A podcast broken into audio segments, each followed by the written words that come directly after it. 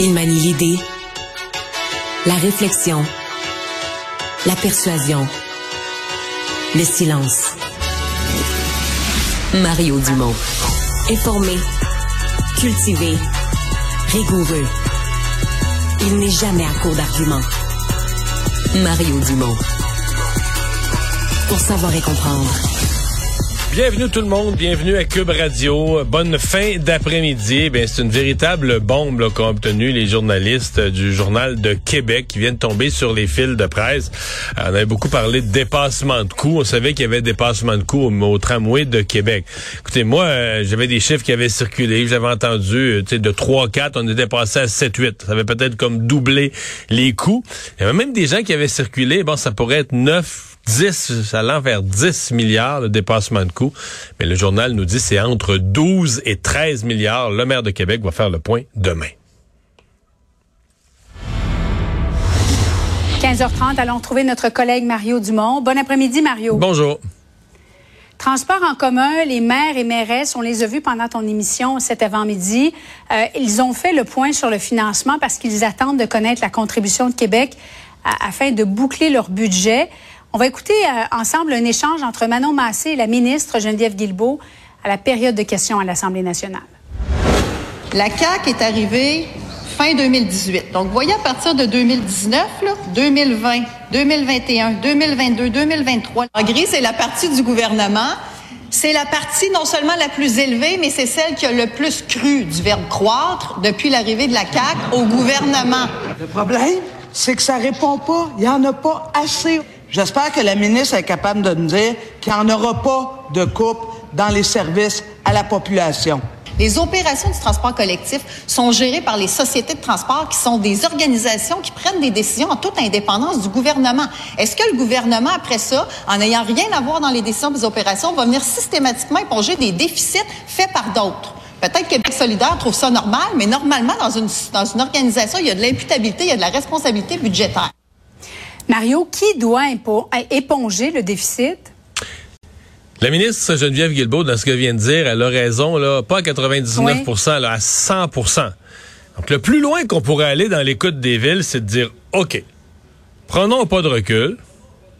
Mhm. Mettons qu'il s'est passé durant la dernière année, bon, au lendemain de la pandémie, il s'est passé quelque chose de renversant, unique dans l'histoire du monde, qui se reproduira plus jamais, jamais, jamais, jamais, jamais. Puis là, je pourrais vous aider à éponger les déficits. Mais c'est pas ça, là. Les sociétés de transport sont dans le trou, sont dans le rouge, elles dépensent beaucoup, elles ont des niveaux de dépenses élevés, peu de redevabilité, arrivent à la fin de l'année, puis là, ils disent, hey, là, on t'a fait tout un trou, les villes disent, on peut pas éponger ça, oh, on va aller sonner au gouvernement du Québec. Puis le gouvernement du Québec, qui n'a jamais été interpellé pour rien. On leur a pas demandé en cours mm. d'année, ouais, là, on fait du trou. T'arrives à la fin de l'année, tu dis, j'ai un trou, là, puis, euh, ah ouais, ah ouais, moi de l'argent, là, pour payer le déficit. C'est impossible. En fait, si Geneviève Guilbeault accordait ça, c'est moi qui sauterais au même comme contribuable. Donc, peut-être que dans un nouveau pacte, où là, il y aurait vraiment là, des réformes majeures de la gestion, réouverture des conventions collectives, refaire les plans de dépenses, faut tout refaire. Les sociétés de transport sont plus gérables. Faut tout refaire. Peut-être que dans un plan comme ça, où elle, il prouve que on, on fera plus de déficit, ah, là, peut-être qu'on pourrait dire, ben là, regarde, pour le déficit passé, pour cette fois-ci, pour une fois, en signant un contrat que ça arrivera plus jamais des déficits, je pourrais vous aider à éponger celui de cette année. Mais tu comprends que d'éponger celui de cette année, en disant, ah, OK, t'as un déficit, amène-moi ça, c'est comme, euh, c'est comme si, tu sais, ton enfant hmm. dépense à tort et à travers, puis là, à la fin, tu prends sa carte de crédit, elle va t'effacer ça. Ben, le mois d'après, il va avoir fait la même chose. Ah, moi, ta carte de crédit, va t'effacer ça. Ah, le mois d'après, va mettre ta carte de crédit, va t'effacer ça. ça n'a pas d'allure. Tu comprends? Ça n'a pas d'allure ce que les villes demandent. Ça n'a pas d'allure ce que Québec solidaire demandait. Il y a une imputabilité de gestion. Donc, si l'année passée a été une année exceptionnelle, il faut la traiter comme telle. Il faut changer les façons de gérer. Il faut tout revoir la structure de coûts des, des sociétés de transport. Mais on peut pas demander au gouvernement du Québec d'aller dépenser un déficit. Si on est déjà sûr qu'il va en avoir un pareil l'année prochaine, là. Oui. Donc, il faut faire comme le privé forêt à ce moment-là. Ben, il faut faire. Il, y a des règles de gestion, il y a des règles d'administration, mhm. puis les sociétés de transport, puis les villes qui en sont responsables. Mais tu sais, comment tu arrives à la fin de l'année avec un déficit? Tu aurais dû essentiellement, après chaque mois, dire ouais là on fait du trou. Tu sais une année là, tu n'es pas supposé découvrir le déficit au 12e mois. Après le premier mois, tu es censé dire qu'on n'arrive pas. Qu'est-ce qu'on fait? Est-ce qu'on là on dit on veut pas couper des services, mais des fois il faut peut-être restreindre certains services, des autobus qui se promènent qui sont pas pleins, on va les espacer un peu. On va revoir, on va voir nos conventions collectives. Présentement, il n'y a pas eu il y a pas eu la mise à pied d'un seul employé, il n'y a pas eu une seule mesure d'économie, pas une scène d'économiser. Puis on se retourne vers le gouvernement puis on dit ah, ben là éponger notre déficit. Ça se peut pas, là. on peut pas gérer de même, ça se peut pas, là. Puisqu'on parle de transport en commun, Mario, euh, Tramway de Québec, là, on apprend de, nos collègues du Journal de Québec que ça coûterait entre je pense que c'est 12 et 13 milliards de dollars. Euh, le maire de Québec a tenu une petite mêlée de presse aujourd'hui en disant non, non, il y a toutes sortes de rumeurs qui circulent, mais moi, j'y crois toujours au projet de tramway. Je vais me battre pour le faire. Tu t'attends à quoi demain? Lors de son point de presse qui est prévu à 9h30? Mais d'abord, c'est une bombe là, que vient de lancer le Journal de, Québec, carrément. Ça... Écoute, moi, on, nous avait parlé de... Le, coût du tramway est un peu en bas de 4 milliards. On nous avait parlé, écoutez, préparez-vous, ça va être 7-8. OK, le coût va avoir doublé. C'est quand même toute une claque que le coût ait doublé. Puis il y avait eu la rumeur ces derniers temps, de ah, 7-8, attention, ça pourrait être 9-10. Mais là, entre 12 et 13, ça veut dire que le coût aurait essentiellement euh, triplé. Ah, c'est carrément plus le même projet. je ne sais pas ce que va faire le maire de Québec. Parce que là, tu as un projet dont les coûts. Puis imagine, déjà, présentement, là, ce que le maire. L'exploit que le maire essaie de réussir, c'est de faire mhm. augmenter d'une dizaine de pourcents l'appui, qui est passé sous les 40% qui est rendu dans les bas 30% 36% euh, de faire remonter l'appui. Est-ce que tu penses que cette nouvelle-là va l'aider dans sa tâche de faire remonter l'appui au projet de tramway? Alors, je me demande, puis Écoute, je me dis, il y a peut-être des gens qui, qui, se doutaient. Quand on regarde comment les gens de la CAQ ont la face longue, ils étaient pour le tramway, mais ils veulent plus le dire depuis quelques semaines, quelques mois. Quand on parle du tramway, ils viennent toute la face longue puis le carrette. comme... Oh! Ben, peut-être qu'eux, ils savaient déjà, là, tu sais, que les chiffres, ça allait ressembler à ça, puis que l'appui populaire allait être, euh, allait être très, très faible. Alors, c'est la balle est vraiment dans le camp du maire euh, Bruno Marchand demain, du gouvernement du Québec aussi, qui est un des porteurs du projet de nous dire, on fait quoi à partir de là? Est-ce qu'on le fait, euh, est-ce qu'on le fait par est-ce qu'on le fait par plus petits morceaux? Est-ce qu'on abandonne carrément le projet? Mais moi, je, continue à être de ceux qui pensent que une ville de la taille de Québec doit avoir un transport en commun structurant. Et je n'inclus jamais l'autobus. Pour moi, un autobus, là, c'est correct. C'est un transport en commun B pour des plus petites villes. Mais c'est pas un vrai transport en commun. C'est pas la colonne vertébrale d'un transport en commun structurant. Là, Mario, mettez 5000 autobus, là. Oui. ça, va ben là, ce prix-là, c'est sûr que ça soulève, ouais, ça soulève la question carrément. Ça va relancer le débat pour ceux, par exemple, qui, qui préconisaient un métro. Parce que je me souviens d'avoir entendu euh, Régis Labaume partir à rire en disant un métro, ça va coûter 10 milliards, vous êtes tombé sur la tête. le, tramway, il aurait coûter plus que ça. Donc, euh, non, ça va relancer euh, toute la discussion. Mm. Euh, puis c'est demain, là, c'est une des conférences de presse, peut-être la plus importante de sa carrière qu'a à faire mm. Bruno Marchand pour essayer de de rassurer les gens un peu, quoi qu'il n'y aura rien de rassurant avec les chiffres, et peut-être de, comment dire, peut-être d'essayer de, de redonner un sens à comment ce projet-là pourrait se réaliser. Bon, il est 15h37, Mario, dans 20 minutes, dans le cadre de la joute.